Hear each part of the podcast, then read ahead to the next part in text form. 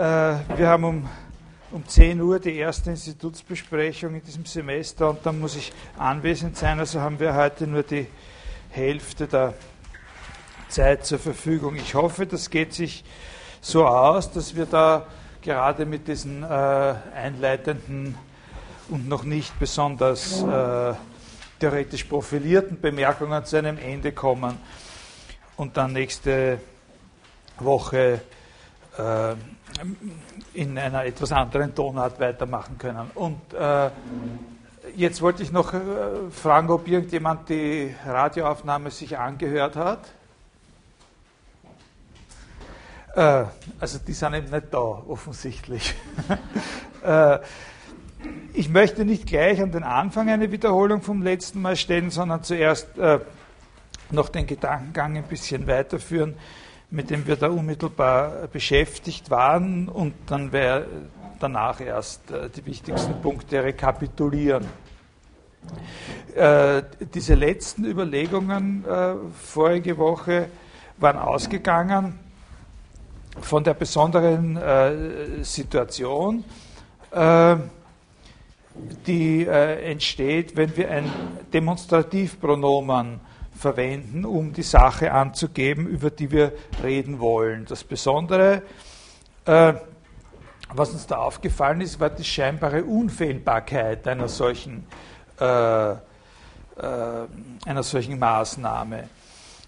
das hat sich also man kann nicht mit dem Wort dies auf irgendwas hinweisen, auch wenn die anderen sagen, da, so, äh, ohne dass da äh, irgendwas ist. Das hat sich aber ein bisschen abgeschwächt, dieser Eindruck, äh, als wir in Betracht zogen, dass man Sätze, in denen solche Ausdrücke vorkommen, auch annähernd übersetzen kann in andere Sätze, die von einer Sache behaupten, dass es sich an einer bestimmten Raumzeitstelle äh, befindet. Und solche Behauptungen sind dann natürlich nicht äh, unfehlbar.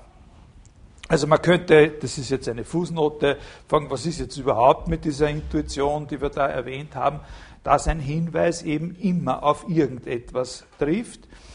Man könnte sagen, na, stimmt doch nicht, es gibt auch eine gegenläufige Intuition, die sagt, dass man durchaus auch gelegentlich mal ins Leere zeigen kann, äh, so wie man auch ins Leere schaut, ne? wie man auf Wienerisch sagt, ins Drankastel schaut, schaut irgendwie in die Gegend, aber es ist nichts, was er anschaut. Oder sie. Das ist dieses ins Neuankastel schauen. Ne? Man sieht jemanden, der schaut also vor sich hin und dann versucht man den Blick aufzunehmen und herauszubekommen, was schaut sich diese Person eigentlich an. Dann stellt man fest, der schaut sich gar nichts an, der schaut einfach nur so, ins Neuankastel eben, ins Leere.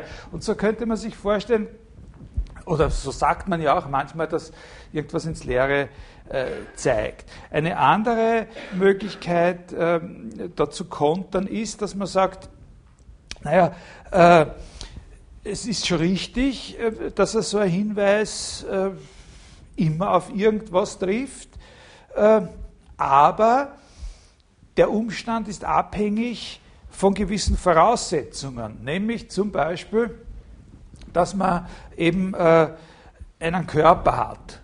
Ja? Oder dass es eben so bestimmte geläufige Unterscheidungen gibt wie zwischen einem leeren und einem erfüllten Raum und so weiter. Wenn man keinen Körper hat, kann man nicht hinweisen auf irgendwas in dem Sinn, wie wir das normalerweise äh, verstehen. Der Körper selber, den man da braucht, um auf etwas hinweisen zu können und der auch von einer bestimmten Art sein muss ja, wenn Sie sich nämlich vorstellen, unsere Körper wären nicht so organisiert, wie sie organisiert sind, sondern wir hätten Körper, die Kugeln sind. Wir wären alle Kugeln. Also statt dass wir da diese Extremitäten haben und so, sind wir alle Kugeln und rollen in der Gegend herum. Dann würde auf etwas hinweisen, äh, irgendwie doch ganz was anderes sein oder überhaupt nicht möglich sein. Ne? Also das müsste dann eine bestimmte Art des Rollens oder wohin und wieder wegrollen oder so sein. Das ist sehr schwer. Wie unterscheidet man dann dieses Hinrollen von einem wirklich Hinwollen und so? Also solche Sachen hat man zugestanden, wenn man sagt, dass das Hinweisen immer auf was trifft. Und diese Voraussetzungen selber sind keineswegs solche, äh, die dann auf jeden Fall erfüllt sind. Es könnte auch sein, dass man keinen Körper hat. Zumindest ist das eine Sache, die eine lange philosophische Tradition hat. Die sagt, wenn es mit unserem Körper aus ist, äh, bleibt noch immer was über. Nicht? Also diese Seele und, und so weiter. Nicht? Descartes, Unsterblichkeit der Seele bleibt über, wenn der Körper äh, nicht mehr mit kann.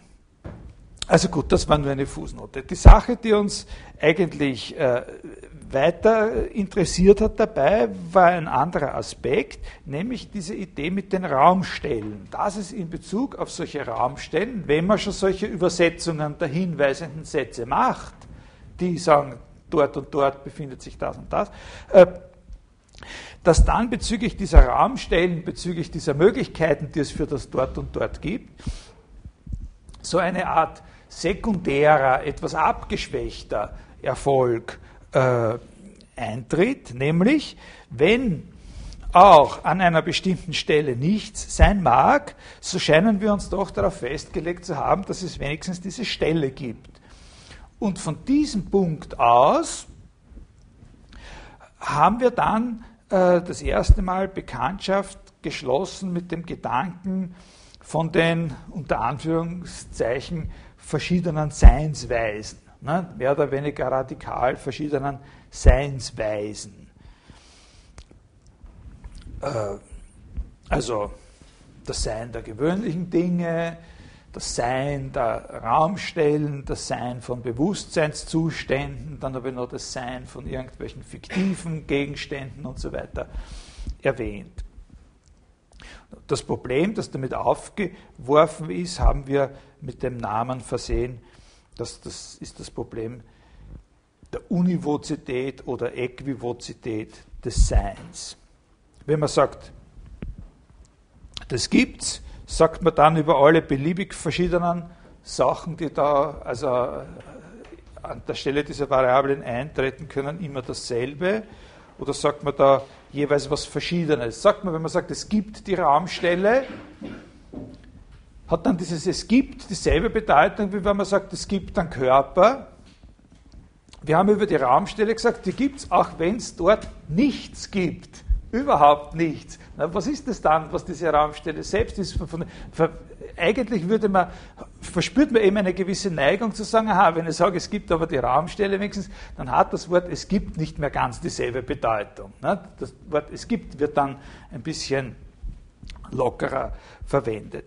Und, und, und ich glaube, wir haben vorige Woche damit geschlossen, dass ich gesagt habe, manchmal, oft, äh, sogar wird dieses Problem der Frage der fixen, unveränderlichen oder einer mehrfachen Bedeutung des Es gibt oder des Seins mit Aristoteles in Zusammenhang gebracht. Und ich habe gesagt, in gewisser Weise stimmt das schon, aber nicht so ganz ohne Qualifikationen.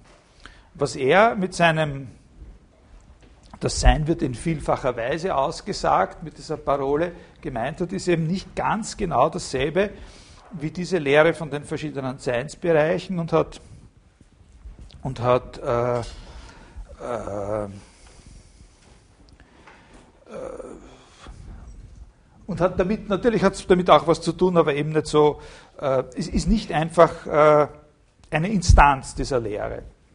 Also um ein um ein Gefühl zu bekommen für die Sache. Wir könnten noch einmal so eine Übersetzung eines, äh, eines unserer Beispielsätze versuchen, also was hier mit dem Tisch, der vier Beine hat. Eine Übersetzung oder eine Paraphrase, wo eben viermal äh, so ein Ist vorkommt oder etwas, was dem zumindest äquivalent ist und wo man versucht sein könnte zu sagen, naja, das könnte eben dann auch viermal was Verschiedenes bedeuten. Also es gibt ein Ding, es existiert oder es ist da ein Ding, Nummer eins. Ne? Das ist an dieser Stelle, Nummer zwei, ne? und ist ein Tisch und ist als Tisch vierbeinig. Äh, da haben wir also vier verschiedene sprachliche Wendungen, von denen jede in gewisser Weise ein Sein ausdrückt und wo man sich eben fragen kann, ob das immer dasselbe heißt. Es gibt es befindet sich, ist ein Tisch, die Sache, und hat vier Beine oder ist vierbeinig. Man, man hat ja das Gefühl, dass dieses äh, ist ein Tisch und ist vierbeinig äh, dann schon keinen sehr äh, großen Unterschied mehr, mehr ausmacht. Ich, ich meine, man kann auch sagen, etwas könnte ein Tisch sein und drei Beine haben, ist manchmal viel praktischer sogar, aber äh, äh, der Unterschied wird deutlicher, wenn wir als Beispiel nicht, würde deutlicher, wenn wir als Beispiel nicht ein Artefakt hätten, sondern eine, äh, eine natürliche Artbezeichnung. Nicht? Also zum Beispiel ist ein Mensch, da ist was und das befindet sich an dieser Stelle und das ist ein Mensch und das ist, und könnte man jetzt mit diesem berühmten Beispiel, stupsnasig. Nicht? Dieser Mensch ist Sokrates und, und dann könnte man noch, um, um noch einen anderen Aspekt einzugehen, und ist gerade totenblass oder so. Ne? Äh, also es könnte natürlich der Sokrates auch der Sokrates sein, wenn er nicht stupsnasig ist oder er könnte sich einer kosmetischen Operation unter, un, un, unterziehen oder sowas, aber in irgendeiner Weise gehört diese Stupsnasigkeit schon beim Sokrates äh, dazu. Ich meine, er wäre das, was er ist und, und, und das Wesentliche, was er ist, auch wenn er keine Stupsnase hätte. Aber die Stupsnase gehört zu ihm dazu. Wenn das mit dem toten Blas, das gehört in einer bestimmten Weise dann schon noch viel weniger zu ihm dazu. Ne? Das, könnte, das ist ja alles gleich, wenn er, wenn er, wenn er frische rote Backerln hätte. Ne? Weil er gerade aus dieser berühmten Kälte hereingekommen ist, in der er immer barfuß gestanden ist, den ganzen Tag, wie er am Kriegszug war. Und, äh, aber diese Beobachtung von diesen vier verschiedenen, äh, in, in einem Satz sozusagen vier verschiedenen Typen von äh, ist oder es gibt, die orientiert sich natürlich jetzt einmal nur sehr oberflächlich am sprachlichen Ausdruck. Man könnte fast genauso gut sagen, naja, warum tut man das so auf eine Linie bringen und immer ist sagen? Man könnte ja auch, äh, indem man jeweils verschiedene Ausdrücke wählt, wie zum Beispiel existiert, befindet sich und hat, vier Beine statt ist vierbeinig, von vornherein klar machen, dass es da um verschiedene äh, Sachen äh, handelt. Aber es ist doch so, egal ob man das jetzt gleich oder verschieden benennt, dass eben eine interessante Linie verläuft zwischen dem ersten, es gibt, es existiert etwas und allen, die dann nachkommen, die nach dem ersten und kommen. Es gibt was und das ist. So und befindet sich und hat und so weiter und so weiter. Das ist die Differenz, diese Linie markiert die Differenz zwischen dem, was man nennen könnte, das Dasein, das Sein als Dasein oder Sein als Existenz und allem anderen. Wenn wir das Sein im Sinne von A existiert, es gibt A, auffassen, dann gehen wir eben so eine ontologische Verpflichtung ein, wie wir das letztes Mal besprochen haben. Hingegen, wenn wir sagen, es ist vierbeinig oder es ist ein Krankenwagen oder es ist ein Tisch oder sowas. Mit keinem von dem äh, gehen wir eine solche, mit keinem von diesen äh, Aussagen gehen wir eine ontologische Verpflichtung ein, wie wir ja deutlich gesehen haben an dem Fall, an unserem Gegenbeispiel. Es soll ein Ding geben, das ein äh, Tisch ist oder es soll ein Ding geben, das ein Tisch ist und vierbeinig äh, ist. Das heißt, Tisch sein, an einer Stelle sein, vierbeinig sein sind sprachliche Ausdrücke, die sozusagen neutral sind gegenüber, dem ontologischen, gegenüber der ontologischen Verpflichtung. Was heißt das? Das heißt, dass das Wort sein oder der Ausdruck sein mehrdeutig ist, aber jetzt nicht so sehr in dem Sinn von den verschiedenen Existenzweisen, sondern aus einer etwas anderen Perspektive gesehen. Sein hat eine Bedeutung, in der es die Existenz meint, in der es meint, existiert, und eine andere Bedeutung, die man dann auch noch weiter auffächern kann, die mit der Existenz eigentlich nichts zu tun hat.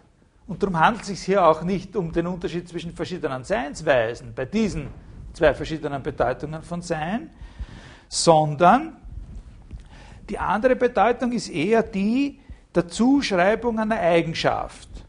Also eben, wie man sagt, das Sein als Prädikation, das Sein als Zuschreibung. nicht als Existenz, sondern als Zuschreibung. Wobei unsere Unterscheidung von diesen drei anderen verschiedenen äh, Ist-Bedeutungen äh, jetzt nur eine Unterscheidung von verschiedenen Orten von dem ist, was dazu geschrieben wird. Aber der große Unterschied, den wir jetzt machen, ist der zwischen dem Sein als Existenz, es gibt, und dem Sein als Zuschreibung. Alle anderen sind ja Zuschreibungen. Das, was es gibt, und das soll jetzt schon außer Frage gestellt sein, ist ein Mensch, ist stupsnasig, ist totenblas, ist ein Tisch, ist vierbeinig, ist kaputt oder irgendwie sonst was. Ja? Äh, sein als Zuschreibung. Das heißt, das ist ein, ein Unterschied, äh, wo man sagt, aha, das Sein hat mindestens zwei verschiedene Bedeutungen der nicht derselbe Unterschied ist wie der, den wir gemacht haben von den verschiedenen Existenzweisen, weil diese verschiedenen Existenzweisen wären verschiedene Bedeutungen der einen von diesen beiden Bedeutungen, nämlich der Bedeutung von Existenz. Und jetzt sage ich Ihnen, die Sache mit dem Aristoteles kann man nur verstehen, wenn man sozusagen beide Sachen weil die für den Aristoteles wichtigste Unterscheidung, die er im Sinn hat, wenn er sagt, das Sein wird auf verschiedene Weisen ausgesagt, ist diese Unterscheidung zwischen dem Sein als Existenz und dem Sein als Zuschreiben. Und erst dann, nachdem diese Unterscheidung einmal verstanden ist, kommen für ihn in Frage die Subunterscheidungen in jedem von ihren beiden Teilen. Also bei der Zuschreibung kann man unterscheiden verschiedene Orten, je nachdem, wie wir an unseren Beispielen ja irgendwie bemerkt haben, je nachdem, wie sehr die Sache getroffen ist, wie fest es an der Sache sein muss. Ne? Man hat so das Gefühl, äh, wenn man sagt, äh, da ist was, das ist ein Mensch, ja, dass wenn das, was da ist und ein Mensch ist, äh,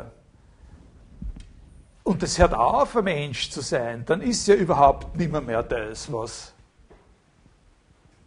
was war. Ne? Also das ist so, das sagt man, das ist essentiell für das. Ne? Es kann nicht etwas nur zufällig ein Mensch sein. Ja? Und, und noch immer dasselbe bleiben, was es ist, nur halt kein Mensch mehr ich, bleibe fröhlich, was ich bin. Heute ab morgen nicht mehr als Mensch, sondern als Papierkugel oder sowas. Ne? Äh, oder als Auspuffrohr oder sowas. Das geht nicht. Aber ich kann sehr wohl weiterhin das sein, was ich bin, auch wenn mir die Haare ausfallen. Oder ich werde krank oder ich nehme fünf Kilo zu oder irgend sowas. Ne? Also das ist das, was man eben, was man eben so traditionell mit diesen, das werden wir ja dann alles noch kennenlernen, mit, mit, mit ganz bestimmten Terminologien abdeckt. Nicht? Akzidentell zukommen, essentiell zukommen, in charakteristischer Weise zukommen und so. Ne? Äh, aber bevor wir uns mit diesen Terminologien irgendwie äh, belasten, wollen wir um, ungefähr sehen, was das für Sachen sind, auf die damit gezielt wird. Ne? Und auf der anderen Seite könnte man natürlich auch subdividieren, weitere Unterscheidungen schaffen, könnte man auf dem Pol der Existenz. Ne? Das haben wir eben schon voriges Mal gehabt oder heute wiederholt, diese verschiedenen Existenzweisen. Existieren heißt für Raumstellen was anderes als für die Dinge, die die Raumstellen einnehmen können, heißt für Bewusstseinszustände nochmal was anderes, heißt für fiktive Gegenstände wie Sherlock Holmes oder, oder so nochmal was, äh, was anderes. Also, Aristoteles, äh, wenn man den Aristoteles äh, sozusagen äh, anfangen möchte zu verstehen mit seiner berühmten Parole, das Sein wird auf mannigfache Weise ausgesagt, dann muss man als erstes diesen Unterschied zwischen dem Sein als Zuschreiben und dem Sein als Existieren äh, im Auge haben und dann kann man sich weiter fragen, ist es mit seiner Theorie vereinbar, dass man auf einer oder auf beiden von diesen beiden Seiten, die man da unterschieden hat, noch weitere Untergliederungen schafft. Immerhin gibt es bei Aristoteles eben das, womit man sich dann auseinandersetzen muss, werden wir auch tun, ist vor allem diese Lehre von den Kategorien und so, sind die Kategorien verschiedene Arten von Zuschreibung und so weiter und so weiter. Wenn das also jetzt so ist, mit diesem neuen Unterschied zwischen Sein als Existenz, Sein als Zuschreibung, äh, wenn das also so ist, dass das zwei grundverschiedene Bedeutungen von Sein sind, die dann ja aber eben außerdem noch sehr offensichtlich in einem Zusammenhang miteinander stehen, dann sollten wir das immer, wenn wir einen Satz oder entsprechende sprachliche Ausdrücke analysieren, natürlich besonders deutlich hervorheben. Und genau das, diese deutliche Hervorhebung, ist es, was der Symbolismus der modernen Prädikatenlogik leistet und viel besser leistet als der Formalismus der aristotelischen Syllogistik oder der äh, von Aristoteles abhängigen, später entwickelten äh, logischen Theorien. Der Symbolismus der modernen Prädikatenlogik leistet das, dass er besonders deutlich hervorhebt, dass das Sein als Zuschreibung was ganz was anderes ist. Das schaut auch in diesem Symbolismus ganz anders aus schon, als das Sein als Existenz. Ne? Weil wenn wir sagen, äh, es gibt ein X, das ist, äh, das ist, äh, was weiß ich, betrunken. Äh, Anna ist immer gerade betrunken, in Wien auf jeden Fall. Von denen, in Wien kann von denen, die man auf der Straße Auto fahren sieht. Äh, äh, es gibt ein X, das ist das ist betrunken, dann kann man das eben zerlegen in zwei Teile, die aber natürlich keine selbstständigen äh, Teile sind. Und, und, und, hat dieses H ist betrunken, also äh, das könnte dann auf ein bestimmtes Individuum, zum Beispiel Kasimir, H von K, Kasimir ist betrunken, äh, und, dieses, und, und, das schaut ja schon ganz anders aus als dieses, es gibt ein X und dann kommt noch was. Das ist die, äh, das ist das, was die Existenz meint. Also da, es gibt etwas im Sinne der Existenz und das ist so und so. Ne? Das Interessante möchte ich Ihnen nur gleich sagen, das ist etwas, womit wir uns dann sehr, sehr beschäftigen werden, so ab der nächsten, übernächsten Stunde ist, dass so deutlich dieser Symbolismus allein, ja, äh, so deutlich dieser Symbolismus den Unterschied zwischen dem Sein als Prädikation und dem Sein als Existenz macht, sodass der sozusagen grafisch da ist, genauso stark ebnet dieser Symbolismus alle möglichen Differenzen in den verschiedenen Arten der Prädikation ein. Im Symbolismus der modernen Prädikatenlogik, in, in dem Symbolismus allein und als solchen, können Sie keinen Unterschied, keinerlei Unterschied zwischen den sozusagen äh, verschieden gewichteten Arten, Arten der Zuschreibung machen. Prädikat ist Prädikat. Äh, stupsnasig genauso wie ist Mensch. Ja? Also diese Unterscheidung zwischen zufälligen und wesentlichen oder zufälligen charakteristischen und wesentlichen Prädikationen, die gibt es da zunächst einmal nicht, auf welche Art und Weise man die überhaupt haben will oder nicht und ob die moderne Prädikatenlogik vielleicht genau deswegen entwickelt worden ist, weil man diese Unterschiede nicht mehr machen möchte, ist eine andere Frage, mit der wir uns dann extra äh, beschäftigen werden.